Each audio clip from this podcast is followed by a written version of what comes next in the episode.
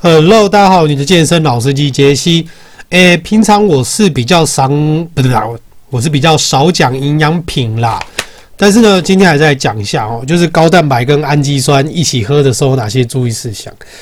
虽然说是不会怎么样，但是因为它有优先顺序，因为是分子量的问题，所以呢。基本上，如果你是在训练前或训练中啦，那看你是要去喝 BCAA 还是肌酸，其实都 OK 啦。那训练完的话，那如果你要喝，那当然也是 OK。但是重点就是，如果你今天是饭后、餐与餐之间，或者是训练两个小时以后，哈，你是吃高蛋白是比较好一点呐。因为，但是其实你同时喝氨基酸跟高蛋白的话，因为最主要的就是说，氨基酸的吸收率会因为高蛋白，然后被拖累到，所以，嗯，基本上你可以先喝个氨基酸，然后过一阵子再用蛋白质。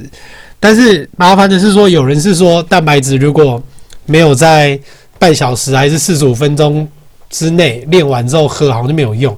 但是也有报告就是是说其实也还好，没什么差。那这个东西的话。呃，其实你平常如果饮食你的蛋白质那一些都有摄取足够的话，其实是不用那么担心啦。但是要先讲一下哦，那九种必需氨基酸你是一定要有的。那如果说你是要提高免疫力啊，其实男生有一个东西叫做精氨酸，我觉得精氨酸还蛮有用的啦。精氨酸就是，诶，你吃吃看就知道了。我是觉得。虽然说不是常吃，但是感觉它的效果还蛮大的。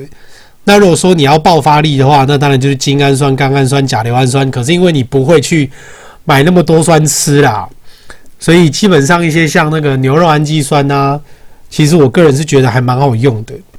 那如果你要燃脂的话，你就要用离氨酸跟甲硫氨酸。